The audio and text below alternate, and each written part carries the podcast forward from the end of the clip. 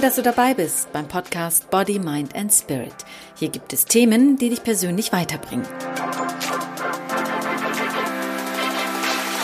Hallo und herzlich willkommen zu einer neuen Episode. Mein Name ist Emine Zekirge und diesmal möchte ich dir gerne eine Technik mitgeben, womit du einen Konflikt vermeiden kannst. Eine Technik, die dir dabei hilft, Situationen rechtzeitig zu erkennen, die dich eventuell in einen Konflikt bringen könnten. Das ist nicht immer einfach, aber wenn du diese Technik einmal verstanden hast, kannst du es gut in deinem Leben anwenden und dich damit schützen. Es ist nicht immer einfach und es braucht viel Geduld, um Routine dabei zu entwickeln.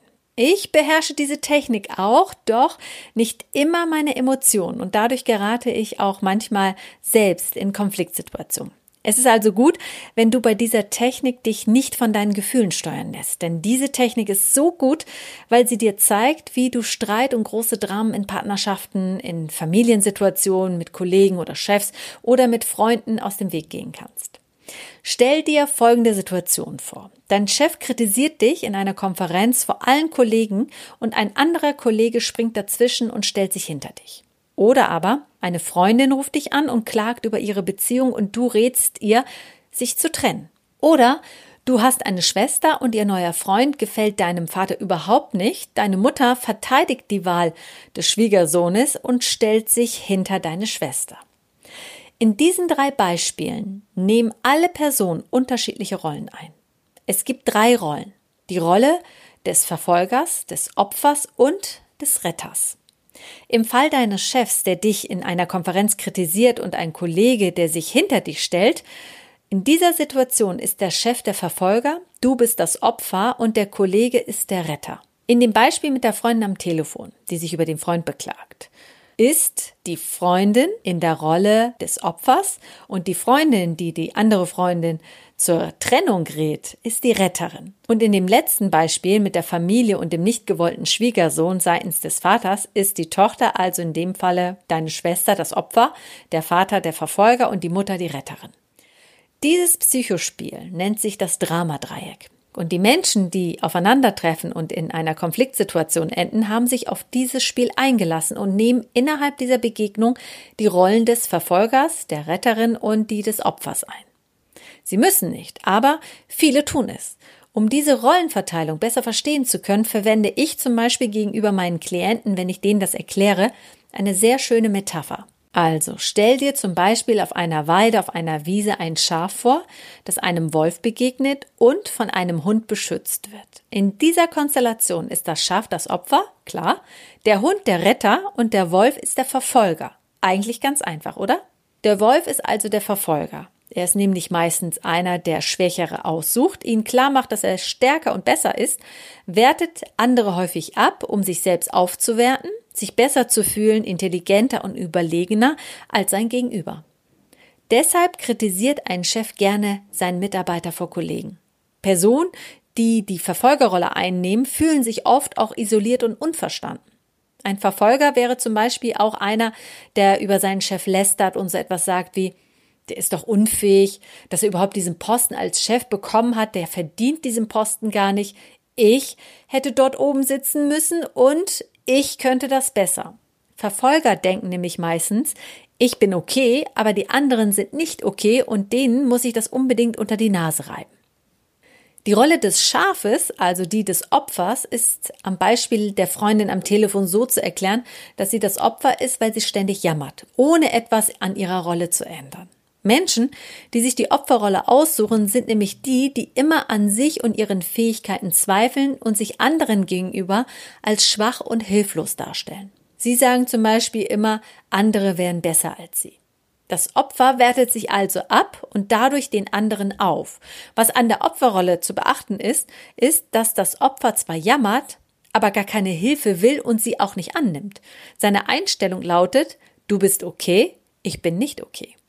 Und die Rolle des Hundes ist die des Retters. Er kommt dem Opfer ungefragt zur Hilfe und wird als hilfsbereit und großzügig wahrgenommen. Und du kennst in deinem Umfeld garantiert, da bin ich mir sicher, auch Menschen, die sofort aufspringen und einspringen, wenn Not am Mann ist und sofort helfen wollen. Sie bieten sich als Fahrer an, wollen für dich einkaufen, den Umzug organisieren oder sind sofort zur Stelle, wenn du Kummer hast obwohl du vielleicht lieber alleine sein willst. Du wirst gar nicht erst gefragt, sondern es wird einfach an deiner Tür geklingelt und bevor du was sagen kannst, wirst du schon zur Seite gedrängt und die Freundin nimmt den Platz auf deinem Sofa ein, um dich zu trösten und hat natürlich auch alles dabei, was du brauchst. Taschentücher, Süßigkeiten und deine Lieblingsserie ist auch schon eingeschaltet. Auch wenn Retter ein unheimliches Harmoniebedürfnis haben, trauen sie dir aber nicht zu, dass du dein Problem selbst lösen kannst und werten dich dadurch ab.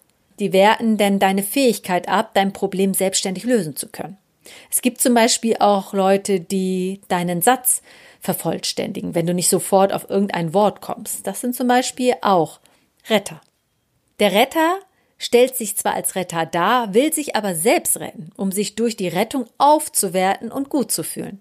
Deshalb denkt der Retter auch, ohne mich bist du verloren, du brauchst dringend meine Hilfe und, und seine Einstellung lautet dadurch, ich bin okay, du bist es nicht. Und haben sich erst einmal die Rollen gefunden und stehen sich gegenüber, fängt das Spiel an. Spieler und Mitspieler wechseln zwischendurch aber auch ihre Rollen. Beim Beispiel mit der Familie, wo der Schwiegersohn nicht erwünscht ist, würde das dann so aussehen. Anfangs war die Mutter in der Rolle der Retterin und stand der Tochter bei, der Vater der Verfolger und die Tochter das Opfer. Wenn die Mutter jetzt den Vater für seine Einstellung kritisiert, wechselt sie von der Retterrolle in die Verfolgerposition und der Vater findet sich als Opfer wieder und rechtfertigt seine Einstellung gegenüber dem nicht gewollten Schwiegersohn. Und die Tochter stellt sich hinter die Mutter und nimmt dann die Retterposition ein und ist nicht mehr in der Rolle des Opfers. Und je länger sie alle diskutieren, desto öfter wechseln sie ihre Rollen. Du kannst dich auch entscheiden bei dem Spiel, ob du mitspielen willst oder lieber nicht, ob du dem Drama und den Konflikten bewusst aus dem Weg gehen willst oder nicht. Das ist allerdings gar nicht so einfach. Um das zu schaffen, achte mal in Zukunft in Konfliktsituationen auf deine Gefühle. Sehe dein Gegenüber als gleichberechtigt und werte ihn nicht ab. Für den Verfolger heißt es nämlich, sein Gegenüber gleichberechtigt zu sehen und ihn anzunehmen. Das tun sie nämlich in Konfliktsituationen nicht. Für den Retter bedeutet es dann, Hilfe und Ratschläge zu geben, wenn er darum gebeten wird und nicht vorher. Und für das Opfer heißt es, sich zu akzeptieren und sich nicht selbst abzuwerten. Und wenn du unbewusst dich in einem Psychospiel befindest, dann werde dir das bewusst, erkenne sie und steige dann rechtzeitig aus. Oder du nimmst Rollen ein, um der Situation das Feuer zu nehmen. Oft wirst du nämlich in dieses Drama-Dreiecksspiel eingeladen und du entscheidest, ob du es annimmst oder nicht. Du musst es natürlich vorher bemerken, ob du diese Einladung bekommen hast, ob jemand sie ausgesprochen hat.